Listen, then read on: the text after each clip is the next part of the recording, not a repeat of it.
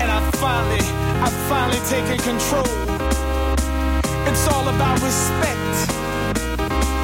I can make it on my own.